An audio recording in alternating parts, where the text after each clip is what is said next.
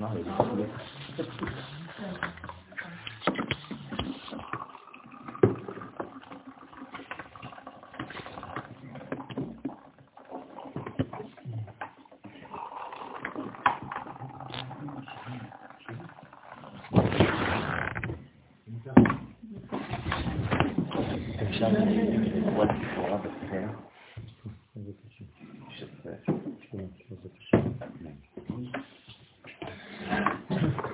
ח"ט, התחילו ורחינו ורחינו בחילול חדש אותיות שתקדש שלום שם קדוש.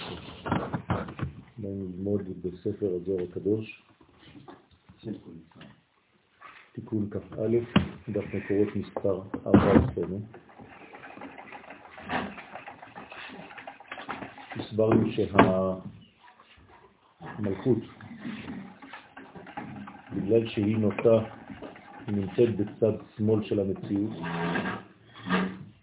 כלומר בצד של, של גילוי,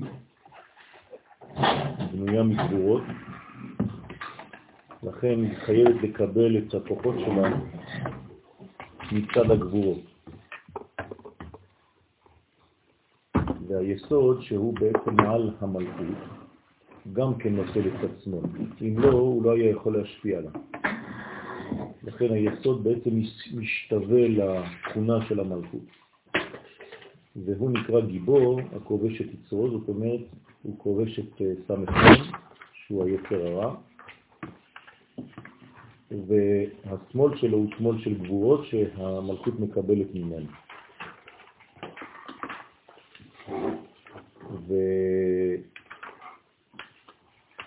ומצד אחד זה בונה את המלכות, מצד שני זה גם דוחה את החיצונים שלא ינקו מהמלכות. אבל בצד ימין עתידה המלכות לקום מן העפר. זאת אומרת שאי אפשר להקים אותה הצד השמאלי, למרות שהבניין שלה הוא מצד שמאל, קימתה של המלכות חייבת להיות מן הימין. זאת אומרת שמי שנופל מהמדרגה שלו בדרך כלל, לא מרימים אותו בצד שמאל, אי אפשר להרים אותו עם גבורות. אני אתרגם את זה אפילו לחיים פשוטים שלנו. אם אתה רוצה להקים לרומם בן אדם שנפל באיזושהי מדרגה של ייאוש, של דיכאון, אל תמשיך להנחית עליו אה, גבורות מצד שמאל, אלא תקים אותו בצד של חסדים. רק על ידי חסדים, על ידי תוספת אור של חסדים, אפשר לרומם אותו מהמדרגה שהוא נפל אליה. לכן, זה מה שאמר בועז לרות, חי השם, שכבי עד הבוקר. כלומר, עד שהתעוררו החסדים שנקראים בוקר, כדי להוציא את כנסת ישראל, זה דיאלוג בין הקדוש ברוך הוא לבין כנסת ישראל שמתרחש בין בועז לרות. מה שאומר בועז לרות זה כמו נבואה שהקדוש ברוך הוא אומר לישראל, אני אחזק אותך בגבורות עד השלב האחרון של הגאולה, שאז אתגלה עלייך ברחמים. כל זה כדי לגאול את השכינה ואת בני ישראל, הבנים של השכינה. הגענו לשלב של ואמר עוד, בטור האמצעי, וסמלה היא ראש השנה. הגבורה שבשמאל הוא ראש השנה. שמאלו תחת לראשי. ראשי זה ראש השנה, הביטוי של זה זה שמאל, זה בניין של המלכות.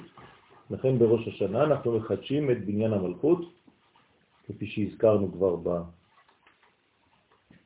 בימים האלה שהיו, וכדי לחזק, כדי לבנות את המלכות, כן, צריך גבורות. רק הגבורה יכולה לבנות את המלכות. ולכן אז הוא יום הדין. ואז מתחיל, כן, המסירה על ידי הגבורות. מי מנסר? הגבורות. בשביל מה נסירה? הסברנו, כדי לעבור ממצב של אחור למצב של פנים. שהרי כל דבר מתחיל בסיטואציה של אחור, באחור, כלומר בסיטואציה הכרחית, כפויה,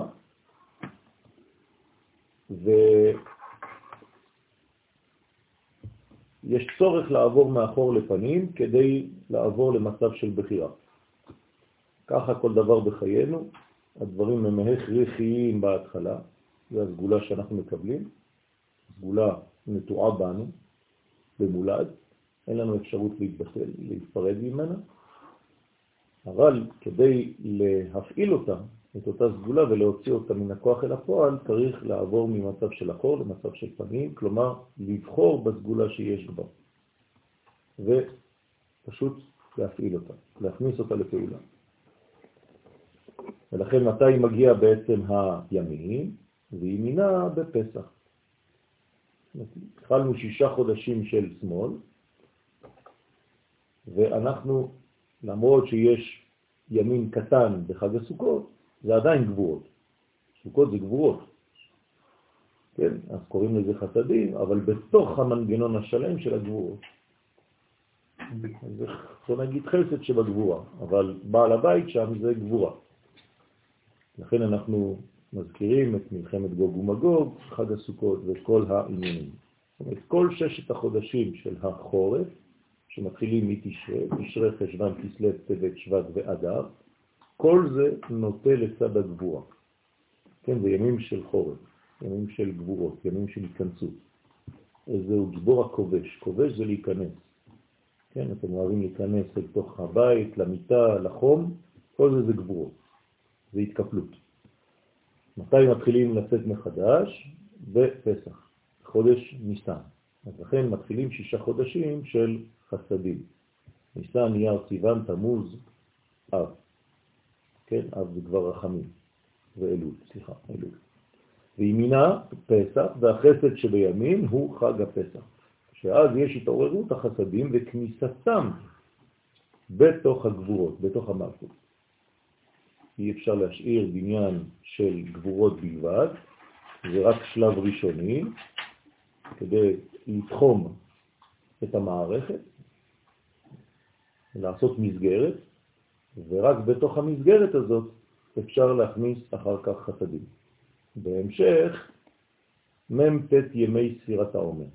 זאת אומרת שימי ספירת העומר זה ימים של חסדים, להפוקה מה שרוב האנשים חושבים. למה זה ימים של חסדים? כי צריך למלא מחדש עכשיו את כל מה שחסר בתוך המלכות. ובהווה אומאה, ובחסד הייתה שבועה. כמו שכתוב בישעיה ס"ב, פסוק ח', נשבע השם בימינו. כן, השבועות הן תמיד בימים. כלומר, שבועה זה השפעה שצריכה לבוא בתנאים מיוחדים או בהבטחה. לכן זה בימין. והיינו, ביד יומין, שנשבע הקדוש ברוך הוא להעביר ולאבד ולמחוק את זכר עמלק מן העולם ביום י"ד של חודש ניסן, ערב פסח, שאנחנו מקריבים את קורבן הפסח בין הארבעים, זה הזמן של השבועה של הקדוש ברוך הוא לחסל את עמלק. נכון. שהוא ערב פסח, כמו שכתוב בזוהר הקדוש. לכן באותו ערב אנחנו מסוגלים להקריב את הפסח, שהוא בעצם האלוהים של הקליפה. אנחנו כבר לא פוחדים מלהקריב את אלוהי הקליפה, הטלה. ואז אנחנו כבר מעבירים, בלי להילחם אפילו, בשלב הראשוני, בשלב עליון, בשלב של רעיון, את הזרע של עמלק של עשיו מן העולם. בגלל שהקדוש ברוך הוא נשבע להעביר ולמקוט את זרע עשיו. עשיו זה עמלק. עשיו זה תרבות המערב היום. ומתי הם בעצם נופלים? בי"ד בניסן. ערב הגאולה. עמלק הוא תולדה של מעשיו, אבל זה. מנגנון קצת שונה מעשיו. זה לא קצת שונה מעשיו, זה התרבות העשווית שיסודה הוא חוסר שינוי, חוסר פשטות, חוסר התחדשות, חוסר בניין, חוסר השתכללות. העסקב מלשון עשוי, אין מה לעשות איתו. להפך מיעקב, שכל הזמן הוא במוטציה, כן? הוא יעקב, הוא הופך לישראל, הוא הופך לישורון, הוא כל הזמן באבולוציה. זה ההבדל בין שתי שיטות במציאות, שיטה אחת שנשארת ולא זזה, בפילוסופיה קוראים לזה שיטת פרמנית, והשיטה השנייה שכל הזמן בהתחדשות, כן? זה השיטה של ארקלי. שני פילוסופים שהיו בעצם מתנגדים אחד לשני, והם פיתחו את הרעיונות של שתי השיטות, שכמובן קיימות לפני הופעתם של אותם פילוסופים, אבל זה ההבדל הגדול בין עשיו ליעקב. עשיו הוא עשוי, ולכן הוא מתייבש ונרכב. יעקב מתפשט ומתחדש כל רגע, ולכן הוא קשור יותר לערכי הנצח. כן שהייתה הנקמה בי"ד בניסן על ידי שחיטת הצאן.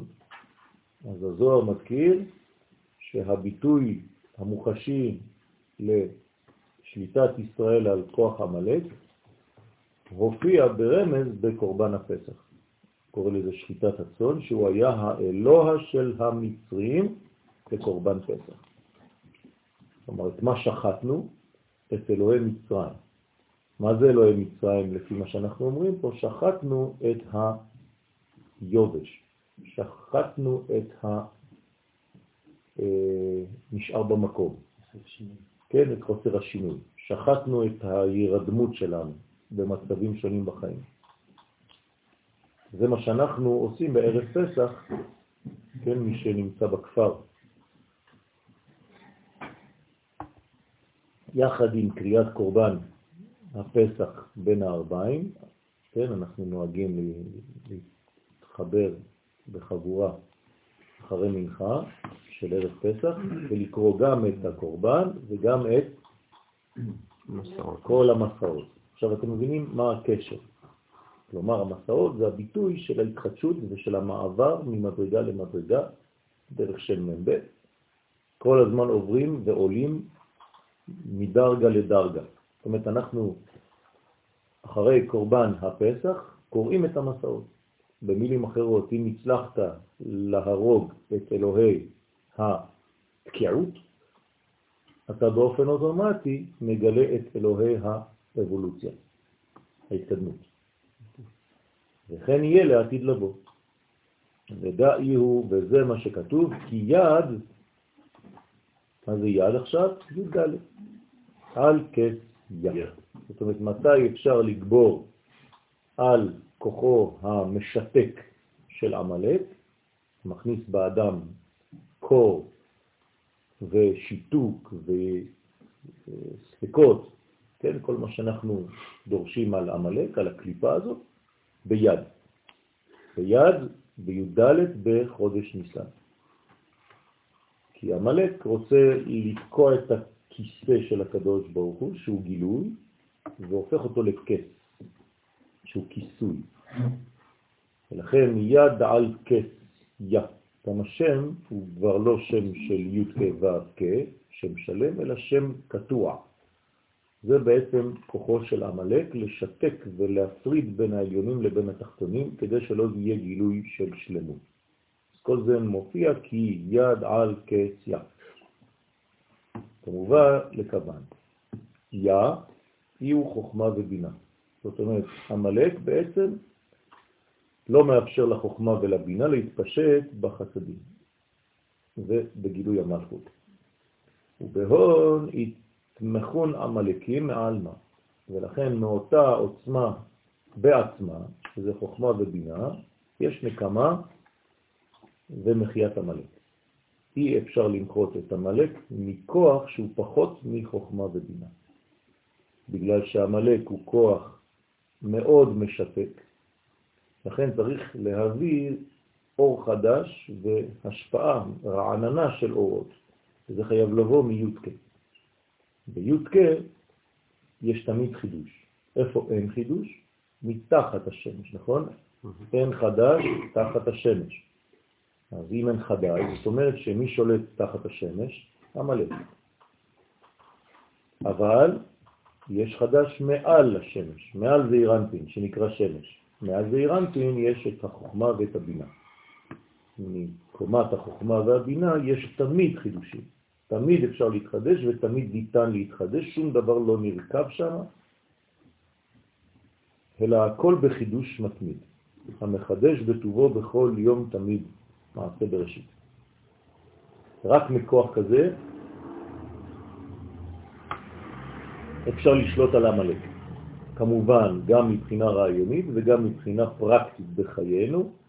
אם אתה רוצה לשלוט בחיים שלך על התייבשות, על התקררות, על חוסר מעש ועל אה, שיתוק של המנגנון שלך בחיים, הפעל את כוח החוכמה ואת כוח הבינה, בזה תתחדש כל הזמן.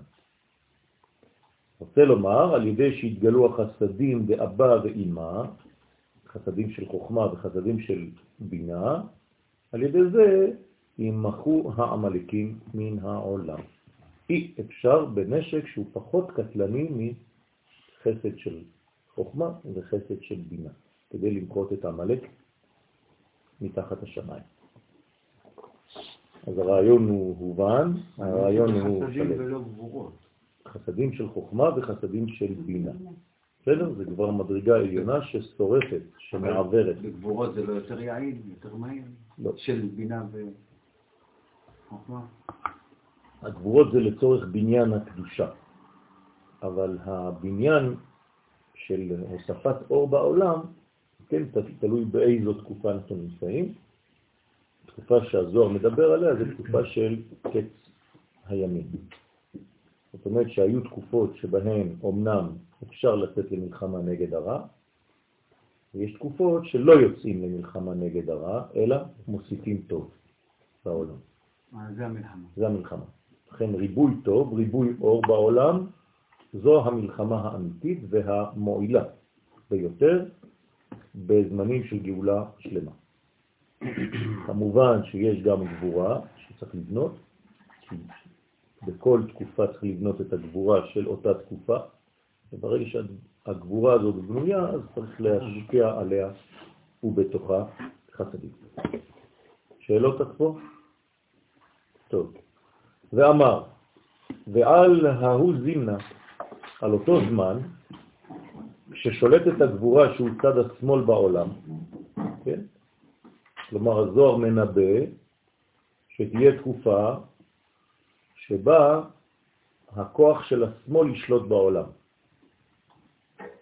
ומה זה אומר? שהגאולה לא יכולה להתגלות בצורה כזאת.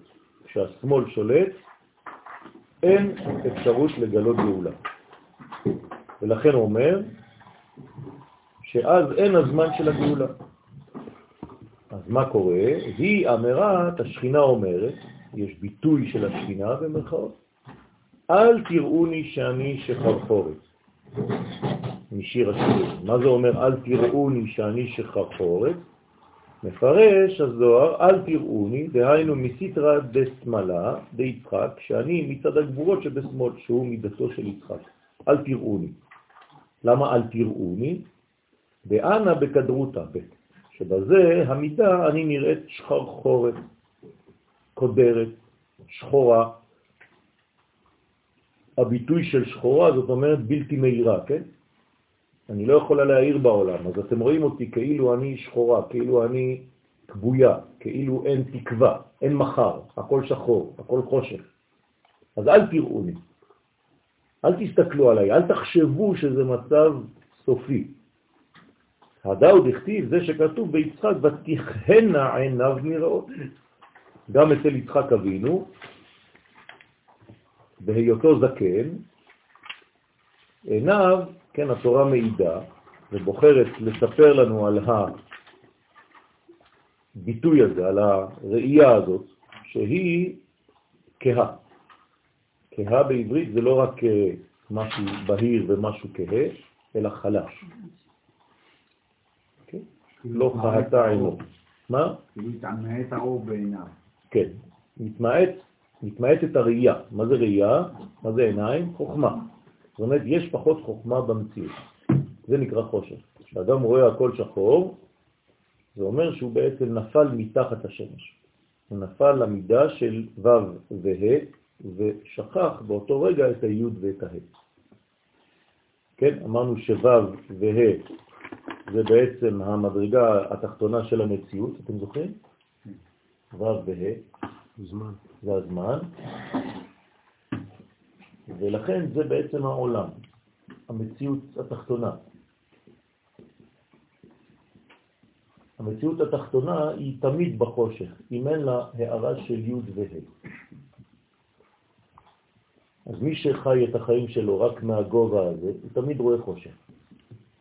ומי שמוסיף לזה את האור, אז האור מאיר לחושך, ואז יש קומה שלמה. כן? לא לשכוח שכשיש קומה שלמה, אז זה בעצם הוויה אהיה, הוויה אלוהים, הוויה אדנות. וכל זה במטריה נר, זה האור. זאת אומרת, האור זה קומה שלמה. זה עין טובה זה. אותו דבר, כן. עין טובה זה לראות מעל השמש, כלומר לראות את ההתערבות האלוהית הגנוזה אומנם, כי זה למעלה, זה גנוז במציאות שלנו, כלומר להבין שיש השגחה, בחירה אלוהית בישראל, השתתפות אלוהית במהלכים, ופשוט לחיות בו"ב, וזה לראות חדשות היום ולחשוב שאנחנו עבודים. אז מי שרואה חדשות, הוא לא רואה חדשות בעצם, החדשות זה פה. פה זה מתחדש, פה זה ישנות. אז החדשות זה רק מי שרואה יודקה, ומי שנופל לאילוזיה דיכאונית, כן, הוא בעצם חי בו"קה. אז מה עושים לבן אדם כזה? פדיון נפש. מחזירים לו את היודקה בתוך הו"קה, חסר לו ו"קה. לכן הוא רואה הכל שחור, הוא פסימי, ולא פסימי. אני השם לא שניתי, זו מציאות של יודקי. נכון. אפשר להבין שאין שם שינוי. נכון. מצד שני זה התחדשות. פה. המחדש בטובו, תמיד מעשה, מעשה בראשית. בסדר? בעשייה. שהאיכות של לא שניתי מגיע לפה. נכון, נכון. להביא את הבלתי משתנה, את הנצחי, אל תוך עולם העשייה, זה החידוש האמיתי. אבל אם אתה משאיר את העולם שלנו מנותק מהחלק העליון, כי אתה פוחד בעצם מלהביא את הערכים העליונים למציאות התחתונה, אתה מנתק בין העולמות. זה מה שעושה האסלאם בצורה שלו, וזה מה שעושה הנצרות בצורה שלה. רק ישראל מפתחים את הדיאלוג בין י' כלו"ת כל הזמן. לכן על יצחק נאמר, ותכהנה עיניו ויראות, ומפרש מראות ודאי בפורקנה דהי אור. כלומר, מה יצחק לא ראה? אז בפשט זה כאילו נעשה עיוור, כי הוא זקן. אבל התורה אומרת, אל תסתכל על הרובד הזה בלבד, אלא תבין מה קרה ליצחק. יצחק בעצם נכנס לאותו זמן של ייאוש. כלומר, יצחק כבר לא רואה מלראות בגאולה, הוא לא רואה את הגאולה בפתח. שתהיה מצד החסד הנקרא אור. אז יש לנו זמנים במציאות שאנחנו דומים יותר לצד הזה, כלומר כשאנחנו חסרי תקווה. ועיניו קהו מלראות אז את אור הגאולה. כמו שהיו רבנים לפני 80, 90 שנים, שראו רק חושך בעולם, והרב קוק היה רואה אורות. תלוי איפה אתה נמצא. כמו הסיפורים בגמרא, שכולם רואים ובוכים, ורבי עקיבא רואה וצוחק.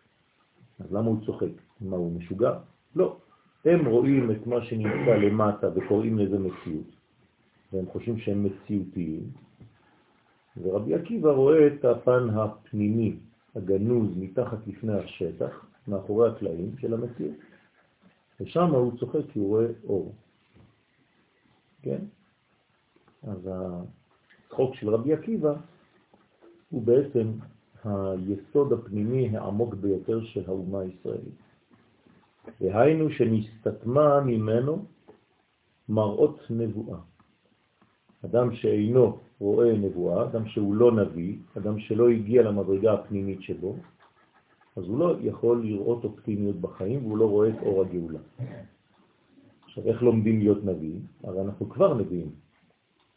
אז אנחנו פשוט לומדים להפעיל את הנבואה שנמצאת גנוזה בתוכנו ביסוד.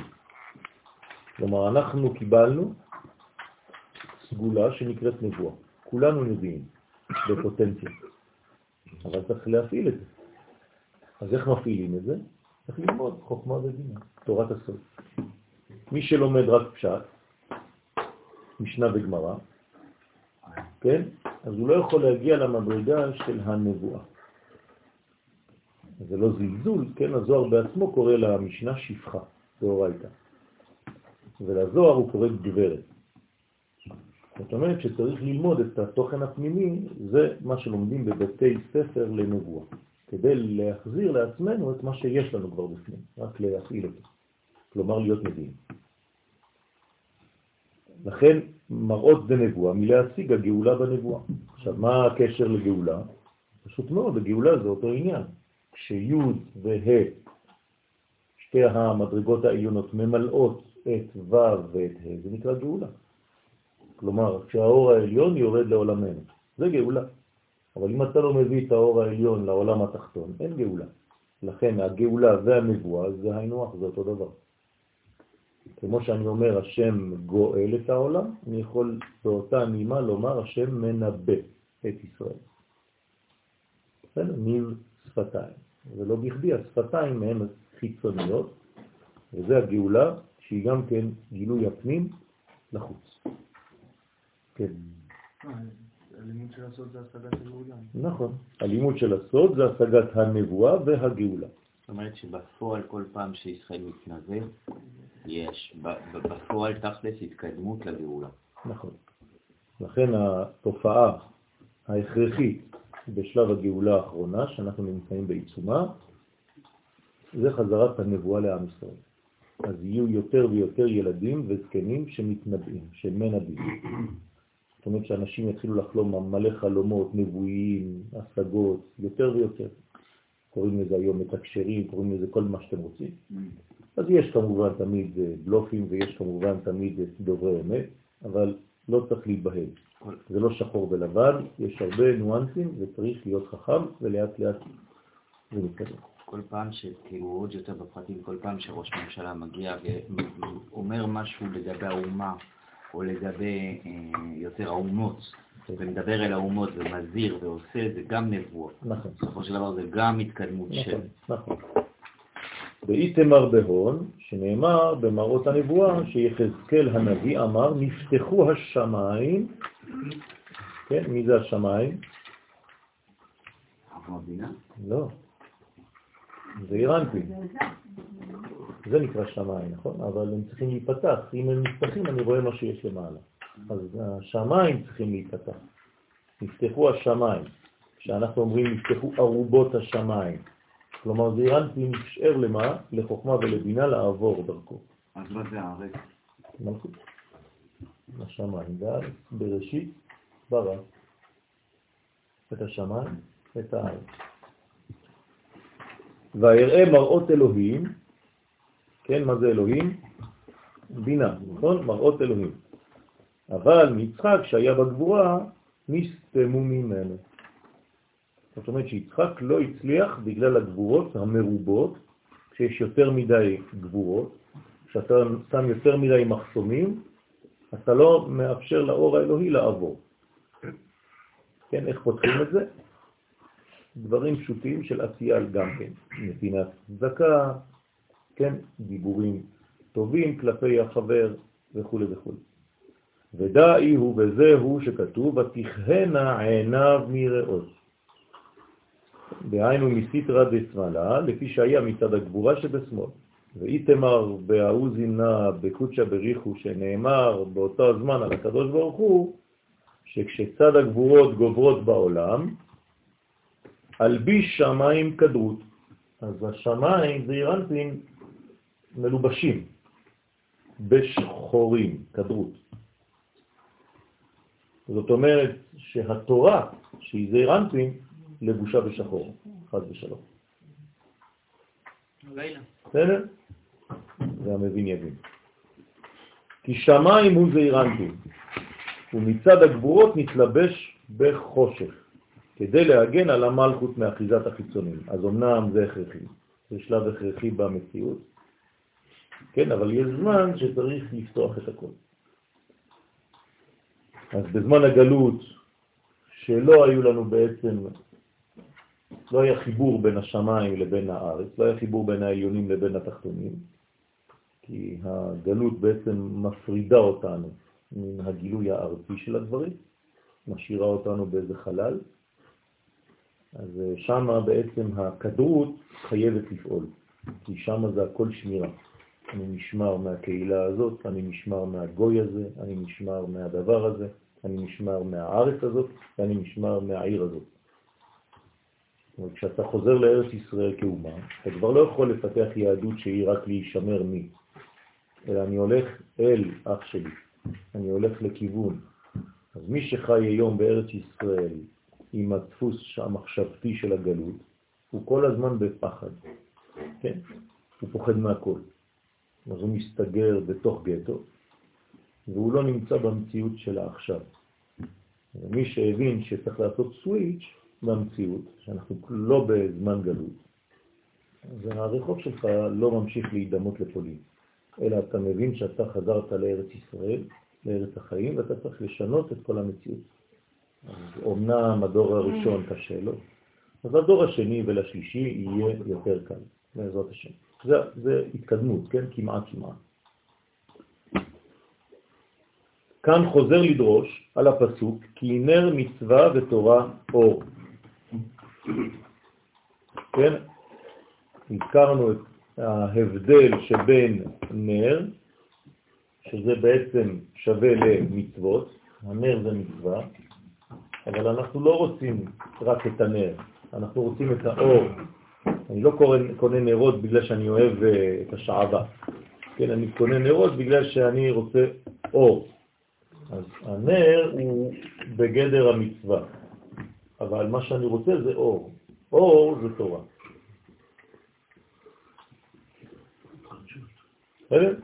כלומר, הערה מהמדרגות העליונות. מאיפה יורדת עלינו התורה? מבינה, נכון? אבל מאיפה היא יונקת את חוכה? מהחוכמה. אורייתא? מחוכמה. יצאה. היא עברה דרך הבינה בהר סיני, וניתנה על השמיים ועל הארץ. בסדר? וירד השם על הר סיני. אבל זה תמיד בא מחוכמה ובינה.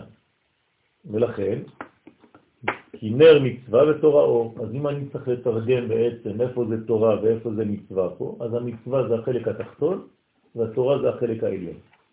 בסדר? אני מבדיל בין שתי המערכות. אז כל זה נקרא נר, וכל זה, זה נקרא תורה. אור. ואמר נר היא, נר היא המלכות.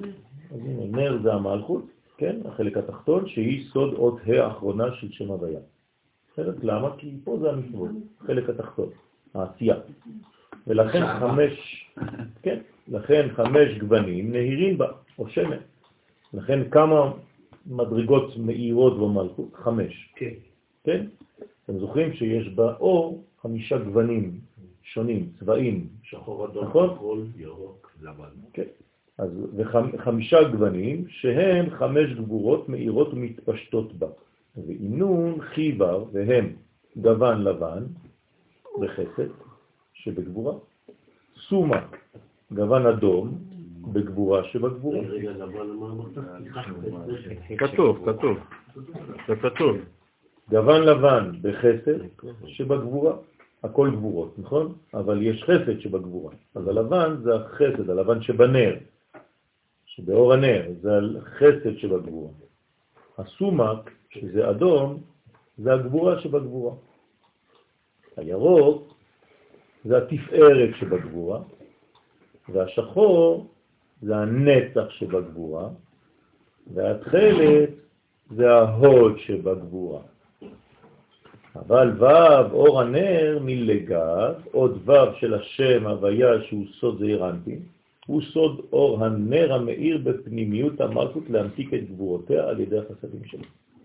אז פה אנחנו עשינו חלוקה גסה יותר של אור ושל נר, ופה הוא אומר שגם בחלק התחתון יש חלוקה פנימית של אור ונר. אז ה' האחרונה זה הנר, והו' שזה זעירנטין, הוא מאיר בתוך הנר מכל החסדים, כן, כדי למתק את הגבורות של המלכות. חמש גבורות. ולכן יש חמש גבורות. מה הם חמש הגבורות?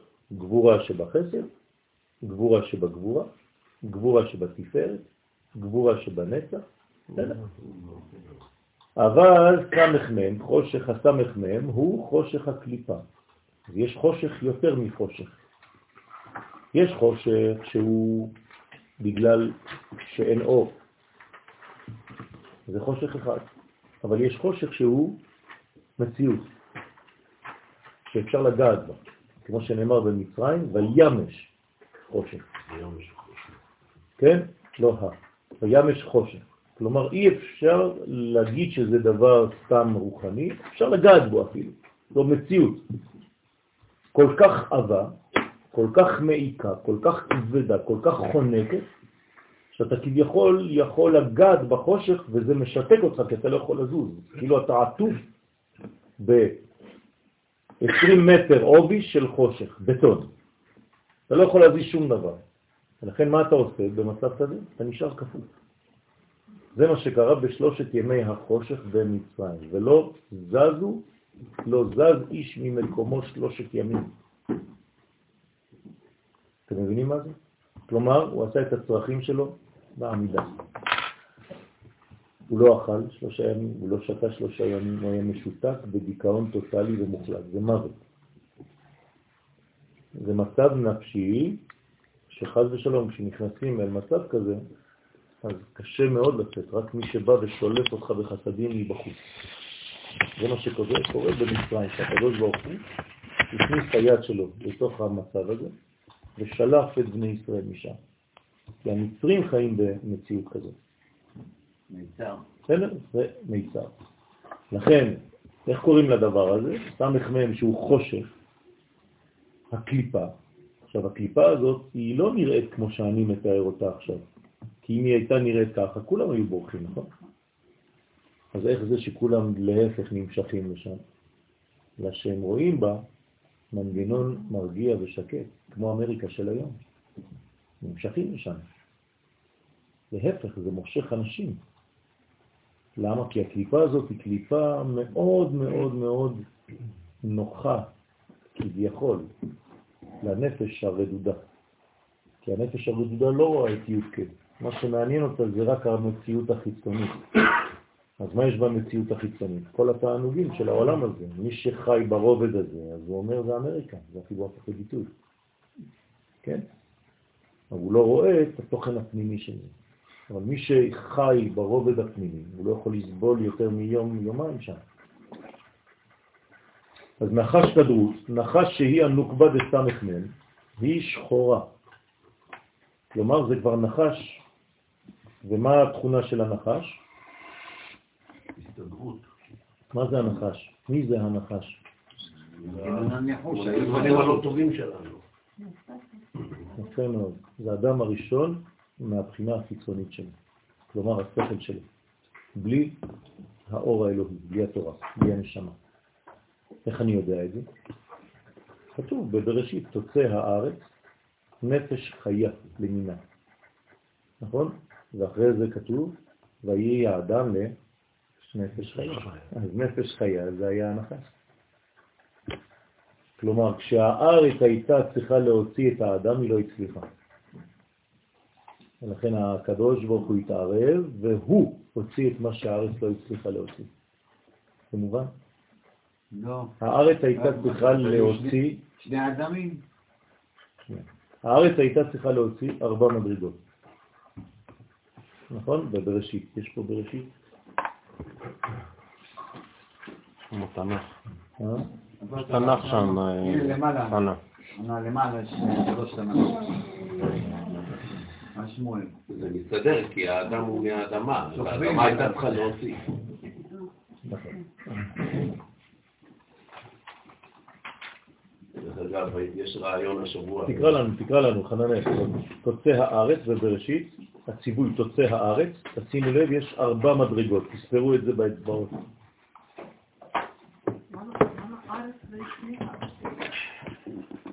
תכף נסביר. הרי זה מנגנון רצון? זה בסוד, אבל זה פשט.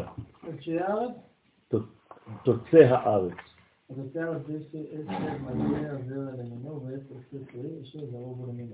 לא, אחרי זה. הלאה? גם השלישי. אני מחפש, אה, אתם יכולים... בסדר.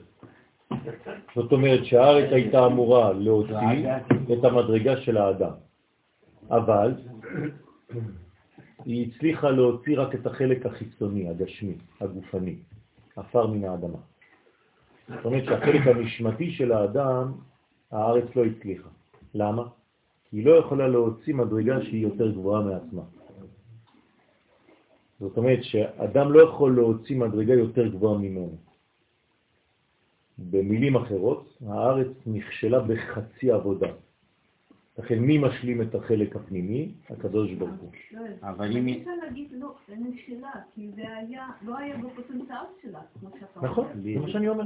אז זה לא נכשלה, זה משהו זה אותו דבר, זה בשבילנו, זה אומר שבעצם הקדוש ברוך הוא מצווה אותה כדי להראות לנו שהיא לא יכולה. אז במילים שלנו זה כאילו אי אפשר לעשות דבר כזה. אז נכון, זה לא נכשלה באמת, כי זה לא הפוטנציאל שלה, אבל זה רק כדי ללמד אותנו מאיפה הנשמה שלנו. עכשיו, מי שחי ברובד הראשון הזה של האדמה, של תוצא הארץ, מה קורה לו? הוא חי רק לפי הנחש. ומי שחי לפי הגובה הנשמתי, שהוא קיבל מהקדוש ברוך הוא, ויהי האדם לנפש חיה, אז בעצם גם הדרגה העליונה. בסדר.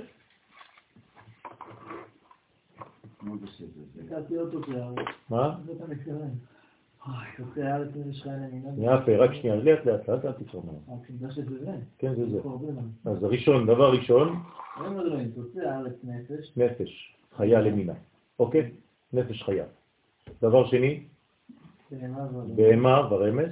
דבר שלישי, חיותו ארץ. ודבר רביעי, אז זה, בהמה ורמס. אז זה שלוש ארבע. בסדר? זאת אומרת שבעצם הארץ הייתה צריכה להוציא ארבעה דברים. תראה מה היא הוציאה בסוף, בתוצא הארץ.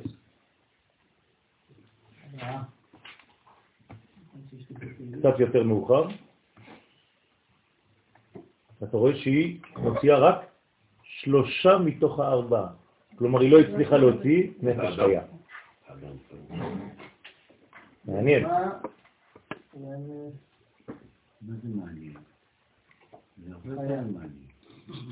תגיד מה היא הוציאה?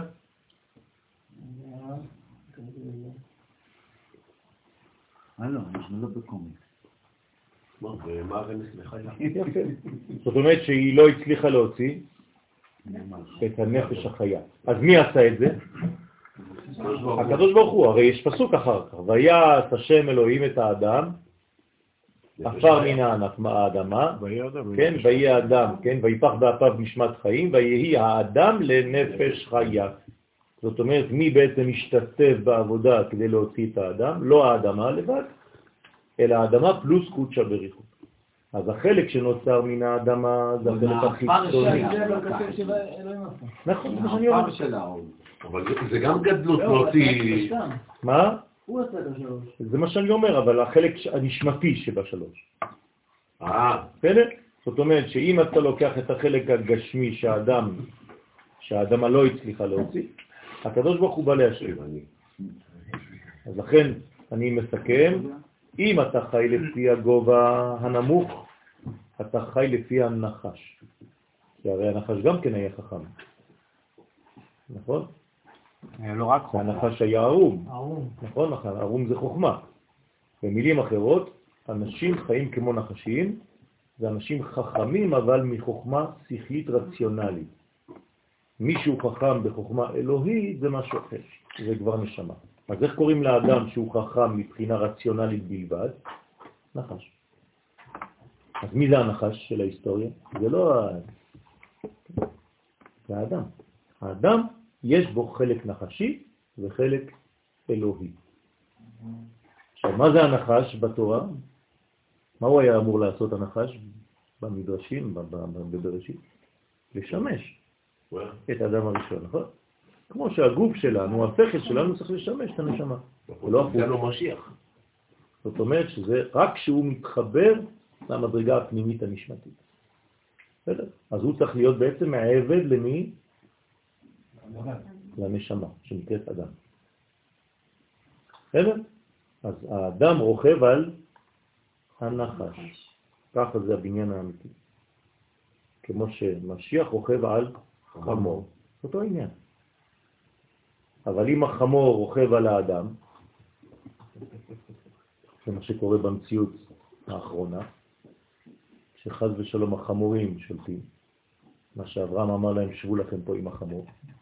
אתם יודעים למה הוא אמר להם, שבו לכם פה עם החמור? לא, פשוט הוא רצה לעלות להר הבית בלי לעשות בלאגן, אז הוא אמר להם, שבו לכם פה עם החמור. שלא ידעו שהוא עולה, שלא יעשו בחדשות בלאגן. לא, זה לא מצחיק, זה בדיוק... אז מה שאתה? אז צריך להעתיק? ולכן אנחנו צריכים לדעת להשליט את האדם שבאנו על החמור שבתוכנו. כשנהיה בתקופה של עני ורוכב על חמור, אז אנחנו בעצם מגלים את המשיח. כלומר, אתה יכול לגלות את המשיח שבתוכך. אפילו אם המשיח של עם ישראל עדיין לא התגלה. אפשר לגלות משיחים פוטנציאליים של כל אחד. בכל אחד יש תכונה משיחית, שהרי כולנו משיחים, נכון? הקדוש ברוך הוא מזהיר את כולם, אל תיגעו במשיחי, ובנביאי אל תרר. כלומר, אל תיגעו בעם ישראל. כולנו נקראים משיחים, כולנו נקראים נביאים. והקדוש ברוך הוא מזהיר, מי שיגע בעם ישראל, יקבל על הראש. ומתי הוא יקבל? בסוף ההיסטוריה.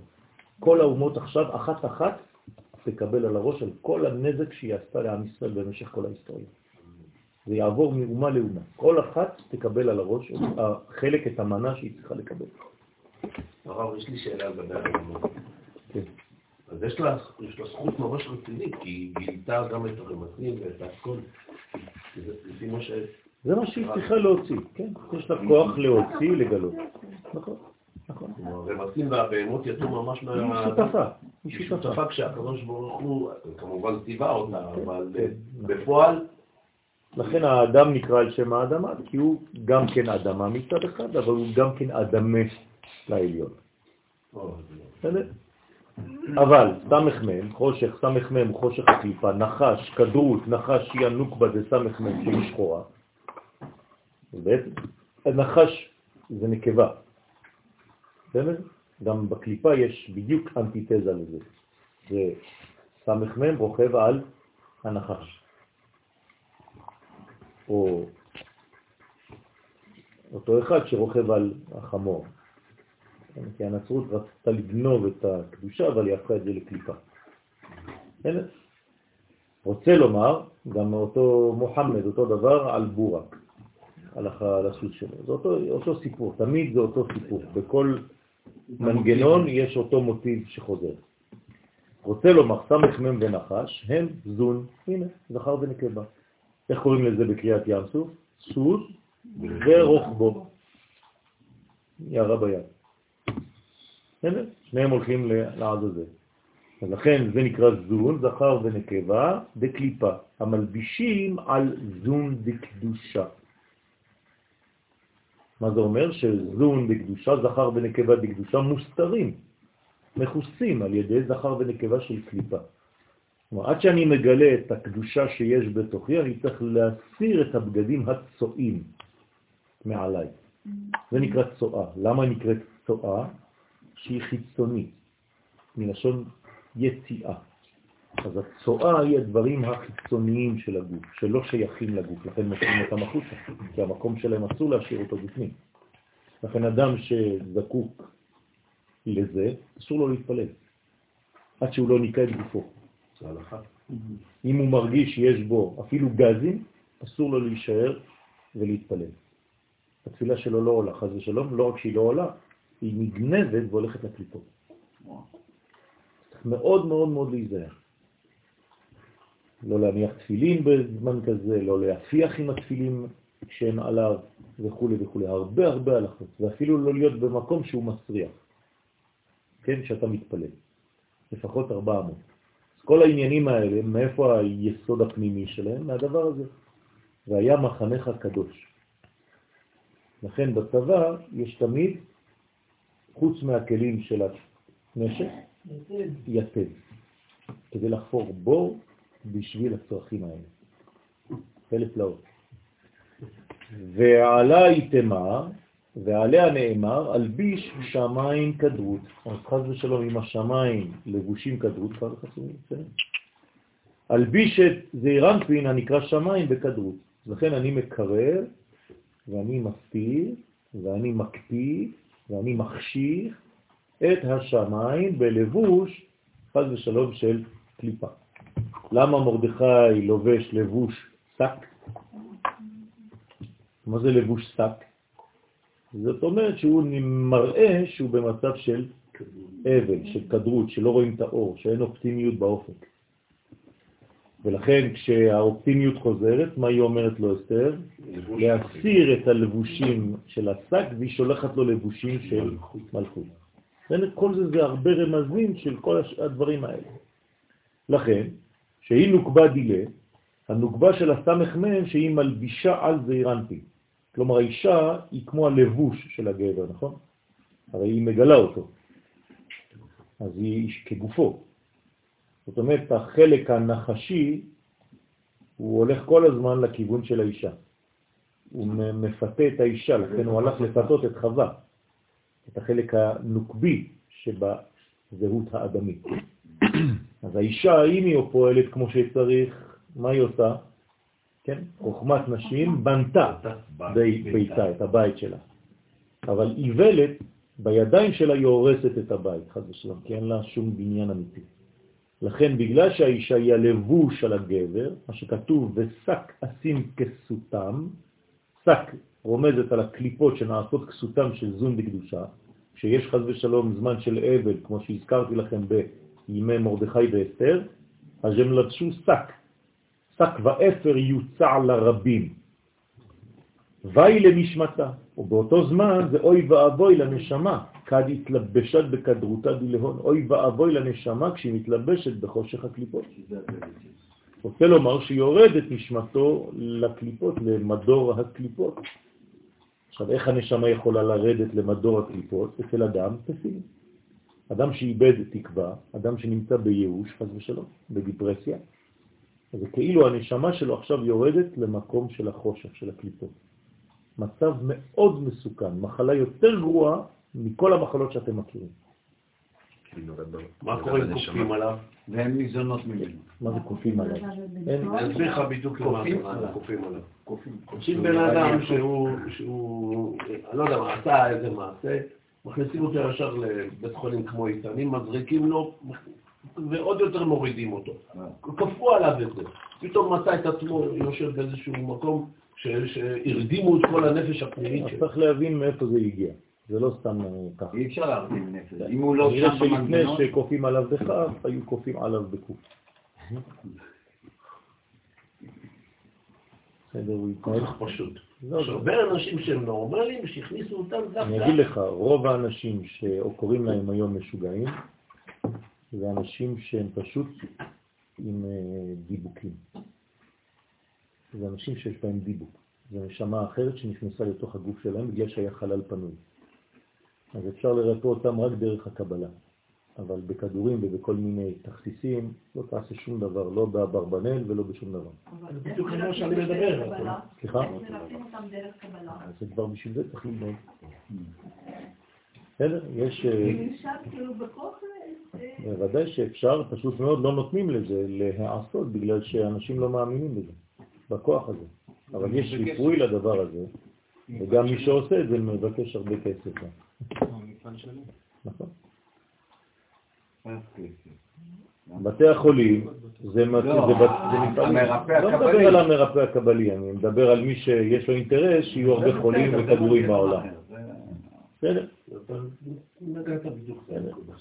ועלי תמר, ועליו נאמר, ותכהנה עיניו מראות, שאינו יכול לראות בקדושה. על מי זה נאמר? על יצחק, שהוא ביסודו. מה? יפה. ולכן הוא נקרא על שם העתיד. כלומר, אדם שהוא אופטימי ביסודו, הוא יצחק, הוא לא צוחק. כלומר זה הווה מתמשך, הוא כל הזמן יצחק, פתאום כתוב עליו ותכהנה עיניו מראות. כלומר, גם לאדם כזה יש סכנה לנפילה לרובד הדיכאון הזה. והינון חשוכים דמחציין על עינים. זה נקרא קליפה שהחושך מכסות את העיניים. עכשיו, מי זה החושך שלו? יפה. זה מי שמחשיך את העיניים של האבא. האבא כבר לא רואה בצורה ברורה. את ההבדל הוא לא יודע להבדיל כבר בין יעקב לעשו. הם תאומים. מה זה אומר? שהטוב והרע הם תאומים. ועד גיל 13 אתה אפילו לא יכול להבדיל ביניהם. וכל אחד מתחזה לשני, והשני בעצם, הראשון הוא מתחזה לטוב, למרות שהוא רע. והשני מתחזה לאדם יותר פועל, למרות שהוא יושב אוהלים. זה צריך עורמה, צריך חוכמה גדולה כדי להתנהל בעולם הזה. לכן צריך ללמד. לכן צריך ללמד את הילדים שלנו לשחות. לא רק בבריכות, אלא בחיים. זה מצווה. ללמד את הילד שלך לשחות. כשאתה מלמד אותו לשחות, אתה צריך ללמד אותו תוך כדי שהוא שוחה בבריכה, ככה תשחה בחיים. תזיז את כל החומר שמפריע לך ואתה תתקדם. רוצה לומר שמחשיכות את עיני השכל. עיני השכל זה החוכמה. דלת לון רשו להסתכלה בקדושה, בקודשה בריחו ושכינתה, שאין להם רשות להסתכל ולהשיג ולהתבונן בקדוש ברוך הוא ובשכינה. רוצה לומר באורם הגדול המאיר בכל העולמות. אבל בשביל שהאור הזה יסנבר, כן, כמו שכתוב על האנשים בסדום, ויקום בסנברים, אז מה, מה איך הם, מה, הם יוציאו מראות מהכיס ועשו להם ככה בעיניים? לא, הם גילו את החוכמה ואת הבינה. אז כל האנשים שהיו במדרגה הנמוכה. הסתנוורו, לא ראו כלום. מה עוד? כן? לא ראו אפילו את הפתח, כתוב. נכון? איך כתוב שם בדיוק? ויראו למצוא יפה. וילאו למצוא הפתח. מילאו מלשון עייפו. כן? לא יכולים למצוא את הפתחים, לא יכולים למצוא את הכניסה, את הדרך. אה, סליחה, לא. מה זה פתח? חוכמה. תהיה פתחה בחוכמה. כן. כן, פתח. עניתי לך תוך כדי שאלה. ואור ונר, דנהרים בהון, ואור שהוא זעירנפין, ונר שהיא המלכות, המאירים בנשמות הראויות להערתם, מה זה הנשמות הראויות? מי שיזדכך, מי שהסיר מעליו את הבגדים הצועים. אם הנשמה מלוכלכת, לא היא עצמה, אבל יש לה מסביב לבושים, שלא מאפשרים לה להיות נאמנת ליסוד הפנימי המהותי שלה, אז זה לא מאיר חד ושלום.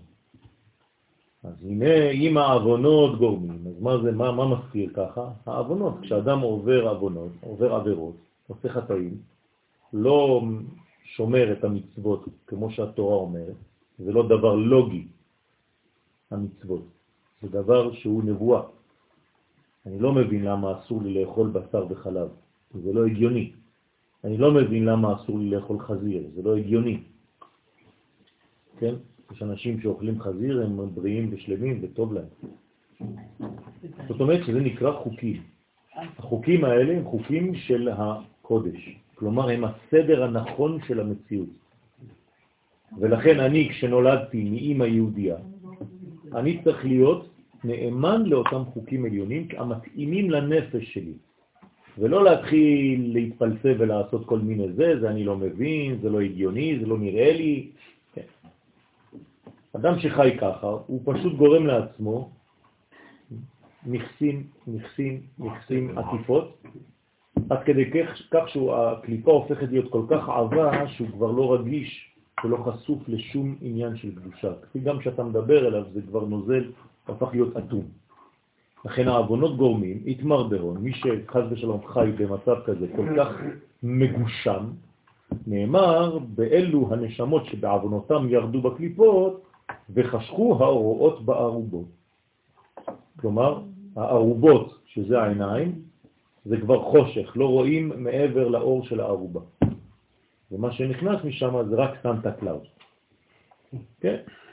במקום שיכנסו דברים של קדושה, נכנסים שטויות. ואז הישראלים יוצאים לחגוג את הסילבסטר. היינו בשורש נשמתם, שבשמיים נחשך אורם חד ושלום, הם לא רואים את האור. רובות השמיים, אם הן מורידות שקר, הן לא מורידות שקר. זה לא מהשמיים. נכון. זה, זה, זה, זה הכל שקרי. אתה חושב אפילו שזה ערובה, לכן אמרתי שזה ערובה של הבית שלך. מה שיכול לרדת משם זה רק סנטה קלאוס. בסדר? אחד שמן. כמה דאמר קהלת, כן? כמו שאמר שלמה המלך בספר קהלת, עד אשר לא תחשך השמש והאור וגומר. בשורש נשמתם של ישראל למעלה. אסור לישראל לחיות במדרגה שהיא פחות מהמדרגה האמיתית שלו. זה נקרא חטא. למי אתה חוטא? למדרגתך. אם אתה לא חי לפי הגובה של עצמך, אתה חוטא למדרגתך, אתה לא נאמן, אתה לא מאמין. ואתה מפרש, ואור ונר, הנזכרים למעלה, עלי הוא יתמר, עליהם נאמר, כי נר מצווה הוא המלכות, כי בה הוא תיקון קיום המצוות, ותורה אור. כלומר, אם אני מכין כלים על ידי המצוות, אני מקבל אורות, שזה התורה. אז בעצם הכלים להשראת התורה בי זה קיום המצוות. כשאני מקיים מצוות, אני בונה לעצמי כלי, מערכת שקולטת את התורה שאני אחר כך לומד. מתוך שאפילו מתוך שלא לשמה? כן. אני לא מבין הרי מה אני עושה. לא חשוב, זה לא עניין של להבין. שוב פעם, אם אתה צריך להבין כדי לא, לעשות, נכון. יש לך בעיה. לא בלהבין, אני לא, אני לא, הכוונה, העשייה... לא חשוב. אתה עושה, אתה עושה את המצווה, ולאט לאט אתה לומד בחיים שלך למה אתה עושה את זה. כמו שאתה נשמת לפני שלמדת את עניין הנשימה. עכשיו אתה יכול ללמוד נשימה, איך זה עובד, למה אתה נושם בצורה כזאת וכו'. כמו שהסברת עד עכשיו, אני לא יודע לנשום. בסדר, אז תנשום, תלמד לנשום. אז אותו דבר בעולם, יש מציאות שאנחנו נעשה, ואנחנו, ונשמע באותו זמן. אבל העשייה שלך עושה כלי, ואחרי זה אתה יכול ללמוד. אני נולדתי עם תכונות, נכון? אז מה אני עושה כל החיים שלי? רק לומד על התכונות שכבר יש בי. אז אותו דבר כאן. התורה זה האור שמאיר במצוות שאתה מקיים. אז אסור להפריד בין תורה ומצוות. זה דבר מציאות אחת, זה כמו זכר ונקבה. שהוא זעיר שהוא אור התורה שבכתב.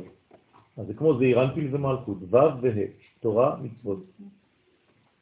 ששם שורה, שורות, שורש נשמות ישראל, כן? בזון של עולם האצילות. ואמה התחשכן בהון, למה נחשכו נשמות ישראל בשורשם שבזון? איך יכול להגיע מצב כזה שהנשמה נחשכת? הרי אלוהי נשמה שנתת בי טהורה. אז מה עונה הזוהר? משיב בגין בלהב ומשתדלים באורייתא ומצווה, בגלל שהאנשים האלה, כפי שישראל, לא היו עוסקים בתורה ובקיום המצוות, שהם תיקון זון. מי שלא עוסק בתורה ובמצוות ומזלזל בקטעים האלה, כי הוא חושב שתורה זה רק רעיון, כן, אז יש לו בעיה. לא רק שהתורה לא תיכנס בו, אלא היא תגרום לו נזק, כי אין לו כלים כדי להכיל אותה. בדחילו ורחימו בעינון יודקה. איך אתה צריך להכשיר את כל זה? בדחילו ורחימו. מה זה דחילו? פחד. פחד, יראה. ורחימו, אהבה, רחמים. לכן כשאנחנו אומרים לשם ייחוד קודשה בריחו ושכינתה בדחילו ורחימו, ורחימו ודחילו, ביראה ובאהבה שהם סוד י' שהם תיקון אבא ואמא. אז אתה צריך להיות ירא השם ואוהב השם. ואם אתה ירא השם אתה מקיים מצוותיו, ואם אתה אוהב השם אתה לומד תורתו. רוצה לומר שעל ידי לימוד התורה וקיום המצוות ממשיכים מוחים בגדלות מאבא ואימא לזכר ונקבה ונעשה ייחוד ביניהם. בסדר? אז הכל זה קומה שלמה. אבל אם לא ממשיכים להם מוחים, כלומר אתה יבש, אתה לא מקבל כל הזמן התחדשות, כי אמרנו שהחדש הוא רק למעלה מן השמש, אין חדש תחת השמש, אז מי שלא לומד תורה הוא לא מתחדש בעצם ביהדות שלו. אז לאט לאט אתה רואה התדרדרות במציאות של החיים של האדם הזה. כי אין לו מוחים. המוח שלו מתייבש. זה הלצהיימר רוחני. כן? אז זהו, שלום. מי שלא לומד תורה, אתה מתכוון לסוד. אני לא, אני התכוונתי לתורה, קודם תורה, מפשט? תורה, קודם כל תלמד תורה. זה גם עושים אלה שלמטה ולא... בסדר, אז לאט לאט. האור שבתוכה מחזירו למוטב. לאט לאט. יש אור בתורה, גם בפשט, תלוי עם איזה רב אתה לומד, כן? לא לזלזל לא במשנה ולא בגמרא, כן? אבל אתה יכול ללמוד גם משנה וגם גמרא עם הגוון המתייחס לתקופה שבה אתה חי. אתה רוצה מקום שמתאים לזה, אני אתן לך כתובת. אבל אם לא ממשיכים להם מוחים, אז יש אחיזה לקליפות בנשמות, חז ושלום. ומיד, ומשתדלים בהון, ומיד, זה, זה בנקודה אחת, כן? ברגע שישראל עוסקים בתורה ובמצוות, זה מיידי, כן? זה השורש האמיתי שלנו. בדחילו ורחימו, כן, ביראה ובאהבה, וממשיכים מוחין לזעיר אנפין ונוקבה, אז ומאה אי הוא לקודשא בריחו ביודקה באינון דחילו ורחימו. אז תתקיים השבועה, כן? ומאה זה שבועה, של הקדוש ברוך הוא שנשבע ביודקה, דהיינו באבא ואימא, כן, כשהקדוש ברוך הוא נשבע, השבועה שלו זה במדרגה הזאת, שהם שורש היראה והאהבה, כן, ראשית חוכמה יראת השם, ובינה זה אהבה, להעברה לא מעלמא דנשמתה, להעביר ולבטל את אחיזת הקליפות משורש נשמות ישראל.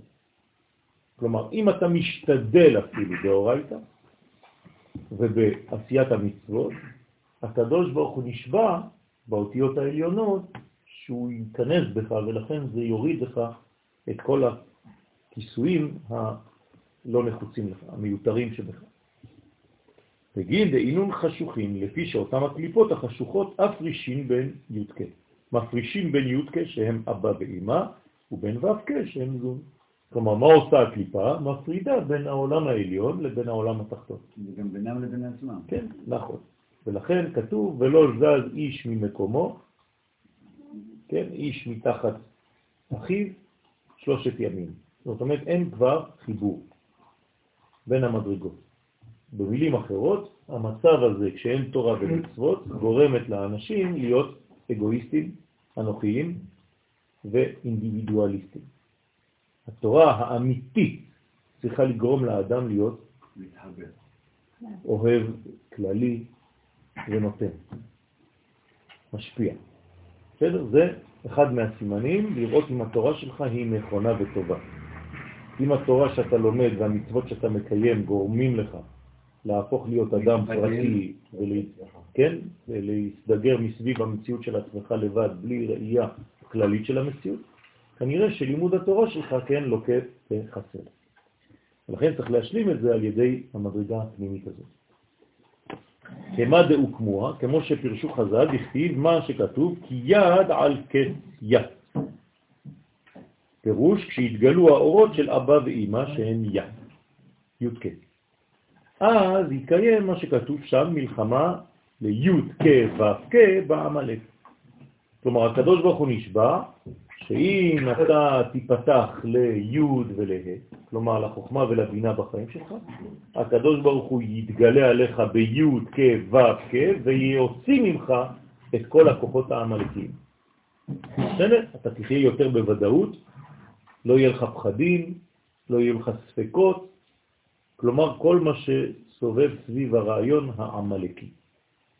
לא תהיה כפו, לא תהיה משותק, אלא אדם פעיל, אדם יוצר, אדם מתפתח, שכן מימיו רבים, כמו מעיין המתגבר, שמימיו אינם פוסקים, ומגלים לו רזי תורה וכו'. איך עובר ממצב שמכוסה אינם מכוסות ואומרים לו תורה ולא יכול לשמוע אותה, מהכיסויים? נכון. אז יש תמיד, הקדוש ברוך הוא נותן אה, נקודות, הערה, שצריך לשלוף אותם בדרך. תמיד יש הערות קטנות שצריך לתפוס אותן באוויר. ומש... הקדוש ברוך הוא נותן אפשרויות כאלה, גם אצל האדם שהוא בחושך, הרי אם הוא בחושך כתוב שהוא לא יכול להציל את עצמו, אבל באים ומוציאים אותו.